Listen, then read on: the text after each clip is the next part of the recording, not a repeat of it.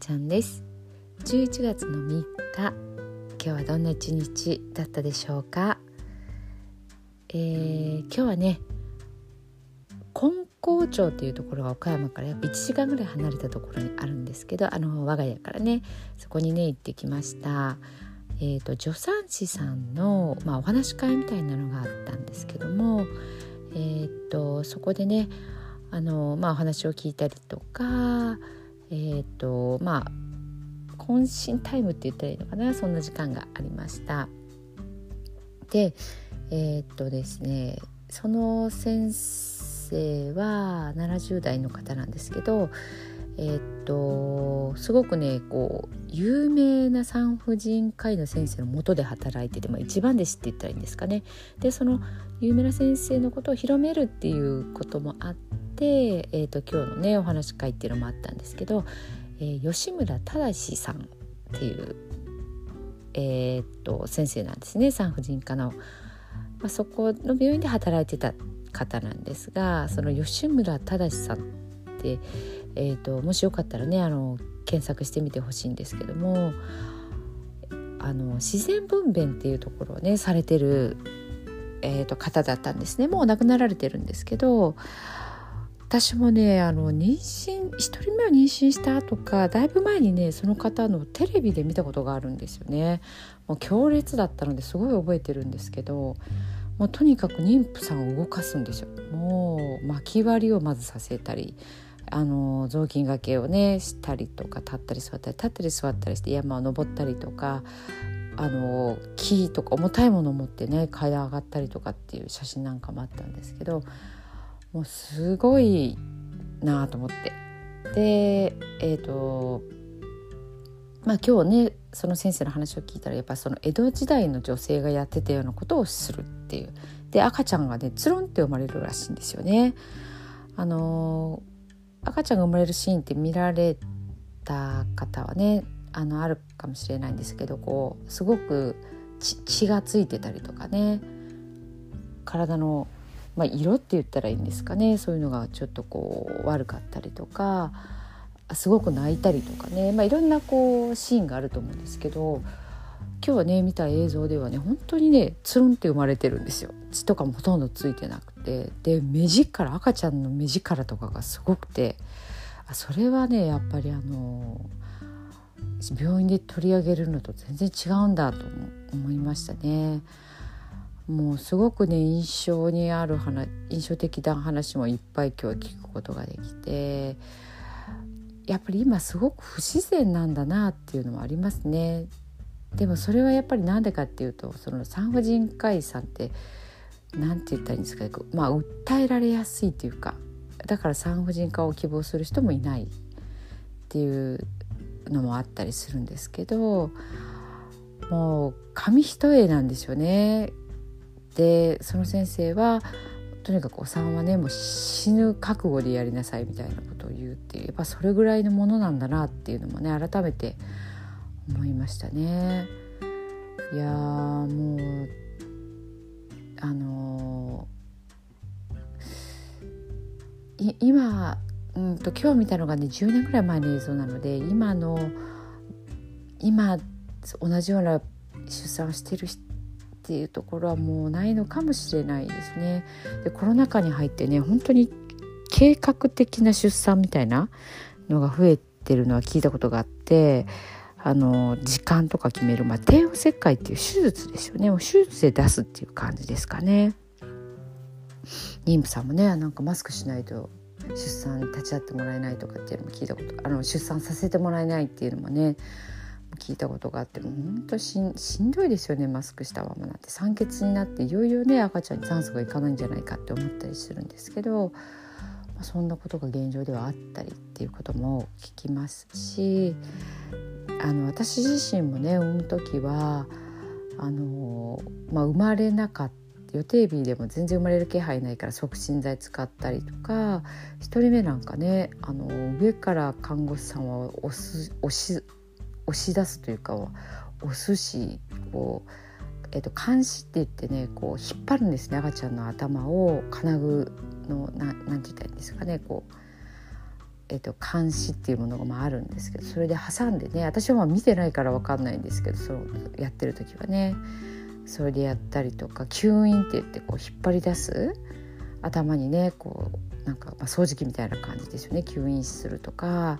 まあ、そんなことしながらねあの、まあ、引き出したっていうか引っ張り出したって感じなんですよね。だから本当にねこう自然に産むっていうのはなんかどんな感じだろうっていうかこう体験してみたかったなっていうのはねありますね。まあ今からはもう無理なんで あれなんですけどね本当にでもそうやって生まれた子ってなんか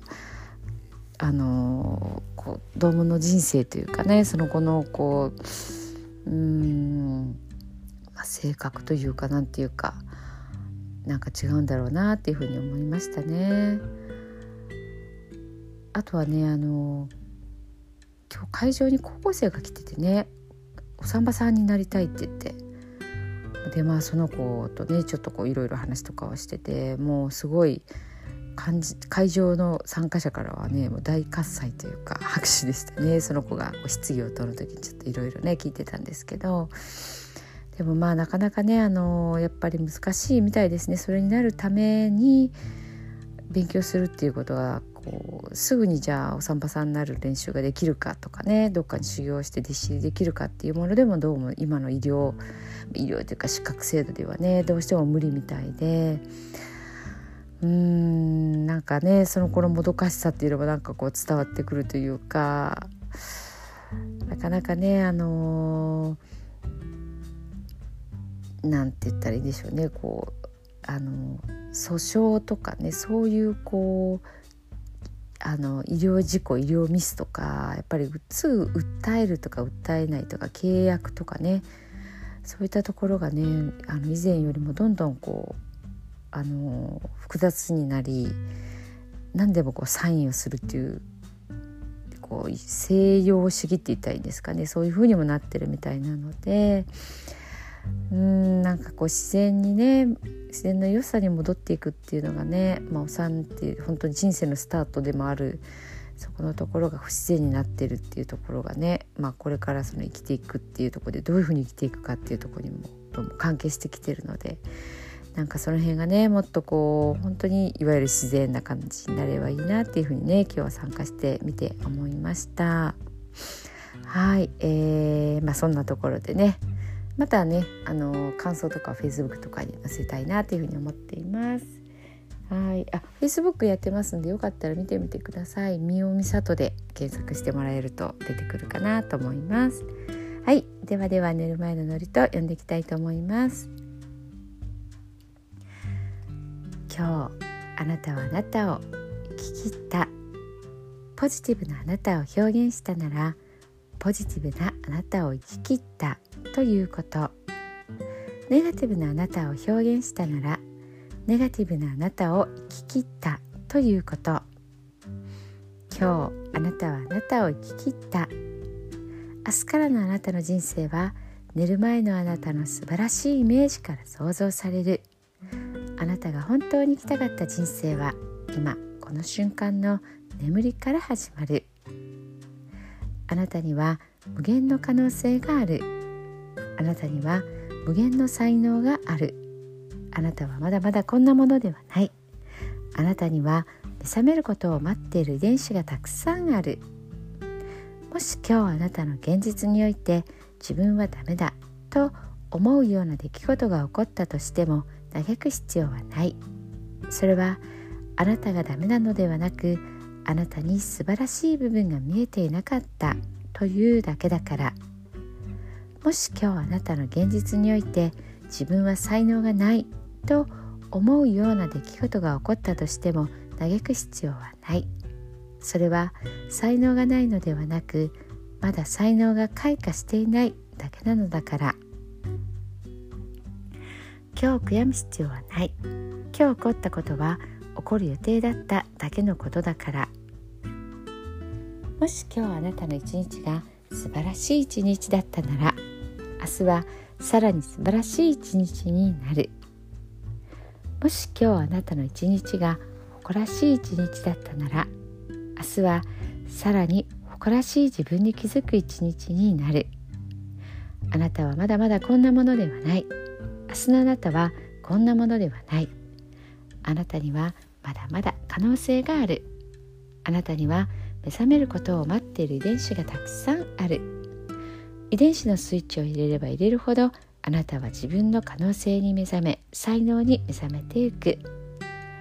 素晴らしいあなたをイメージしよう。眠っている間にそのイメージが記憶となりその記憶が明日のあなたの現実を作っていく。あなたの遺伝子を目覚めさせるのはあなたがあなたを信じる力。あなたは素晴らしい。あなたには価値がある。明日は明るい。たくさんの希望がある。あなたの一呼吸一呼吸があなたを癒しあなたは黄金の光に包まれ眠っている間にあなたのエネルギーを浄化し整える。今日あなたはあなたを生き切った。明日からのあなたの人生は寝る前のあなたの素晴らしいイメージから想像される。そしてあなたはあなたが本当に生きたかった人生を始めていく。桑原正則さんの寝る前の祝詞でした。それではおやすみなさい。